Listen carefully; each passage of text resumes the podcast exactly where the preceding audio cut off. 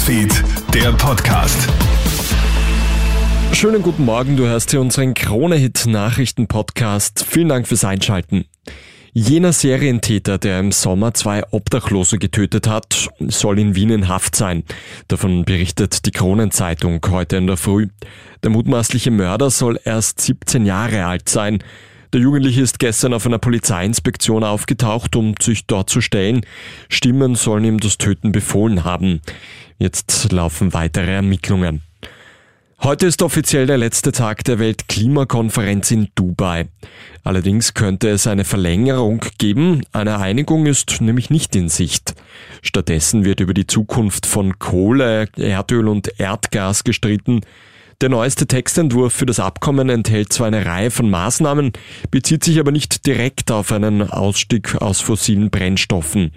Fix beschlossen ist hingegen ein Loss and Damage Fund, so Victoria Auer von Global 2000. Das bedeutet eine Finanzierung für Verluste und Schäden. Das betrifft vor allem arme Länder, Länder des globalen Südens, die die Klimakrise besonders hart treffen. Die Finanzierung dazu muss noch ins Laufen kommen, aber dieser Fund ist auf jeden Fall mal beschlossen.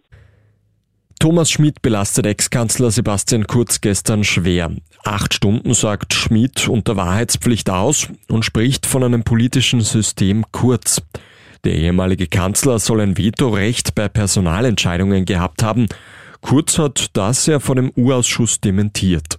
Am Freitag soll die Verhandlung vor Gericht fortgesetzt werden. Und Red Bull Salzburg drohen unter Umständen rechtliche Probleme.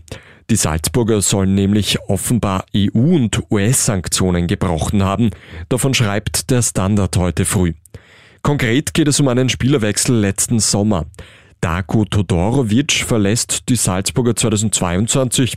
Das wäre jetzt nichts besonders Aufregendes, wenn der bosnische Verteidiger nicht ausgerechnet zu Ahmad Grosny wechselt, dem Verein des Putin-Freunds und tschetschenischen Diktators Ramsan Kadyrov. Salzburg meint, dass es keine Anhaltspunkte gegeben hätte, dass sich der tschetschenische Verein auf der Sanktionsliste befunden hat. Dem jungen Spieler hätte man außerdem keine Steine in den Weg legen wollen. Das war der Kronet Nachrichten Podcast mit einem kleinen Update. Ein weiteres gibt's dann wieder am Nachmittag. Einen schönen Tag noch. Krone Hits, Newsfeed, der Podcast.